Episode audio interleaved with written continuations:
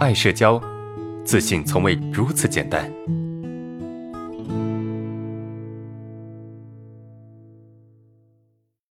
我们看第二个问题，安老师你好，我报名课程有两个多月了，赤面恐惧没有变好，反而越来越严重了，是什么原因呢？害怕和异性对视聊天。首先啊，我们为什么会有这种情况呢？很多这个学员说，老师我报名课程了啊，然后这个这个怎么会变得更严重了，对吧？不是应该变好吗？首先你得知道啊，第一点，你是真的理解课程吗？你真的理解到课程里面的内容吗？你有完全理解？你是真的掌握它吗？我们看第二个问题，第二个问题就是你有没有去实践呢？你没有去行动呢？你还是说仅仅认为我听一套理论，听一些方法，然后我就能够高枕无忧呢？你是这么想的吗？如果说你认为我听一下理论，我就完全啊搞定了，然后就解决一切问题的，那么你可能想多了，明白吗？你听的过程中，你觉得有道理还不够，你需要去做，在做的过程中呢，你会出现一些疑问，去解决掉这些疑问，然后呢再去做，这个过程才是真正变得更好。有一部分学员哈，但只少少部分学员，有一部分学员，其中有一个学员印象让我非常深刻啊，有个女生，她说：“老师，为什么报名课程之后呢，反而变得更严重？”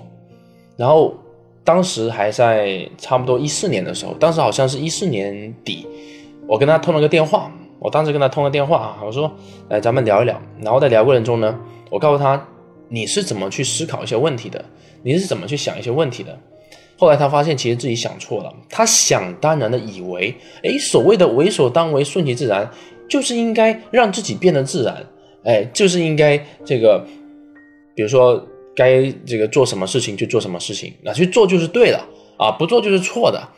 在他们的心目中啊，甚至在你的心目中，你认为很多事情就是这样子的啊，他怎么做就好了，怎么做就对了。只要我投当下，哎，社恐就走出来了。只要投当下。就没有社恐了，没有这里面没有一些想当然的事情，对吗？投当下跟走出症状，它不是直接关系，它是间接关系。那这里面它包含什么东西呢？首先我们必须要知道啊，我们的症状由什么来支撑？由注意力来支撑，由我们的这个精力来支撑。一旦你把精力和注意力放在该做的地方上面，那么你就没有注意力和精力去支撑症状。这个时候症状自然就消失了，对不对？所以你得搞清楚啊，这个东西的最核心的东西、最根源的东西。如果你搞不清楚这些最根源的东西，你会发现，嗯，好像是这样的，好像又是那样子的。它是间接的解决症状，它不是直接的。那至于间接到什么程度呢？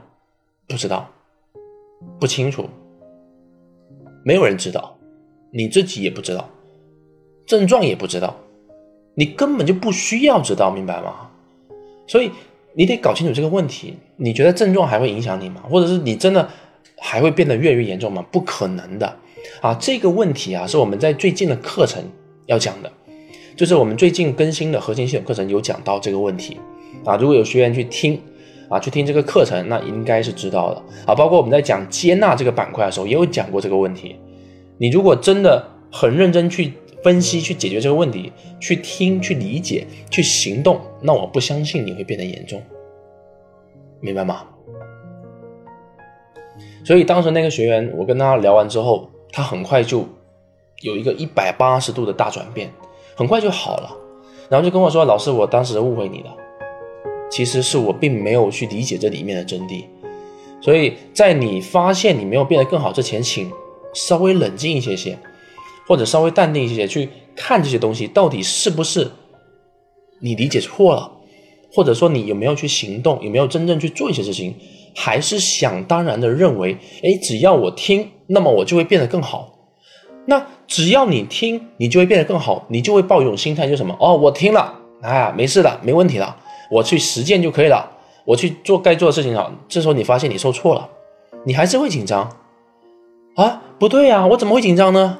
我不应该紧张的呀！啊，不行不行，我不能紧张，我要按照这个老师说的做，我必须要克制紧张。完了，你越克制越紧张，越紧张越克制，懂吗？后面你会发现好像一点用都没有，不是这样子的，不是这样子的。好，这是我们的第二个问题。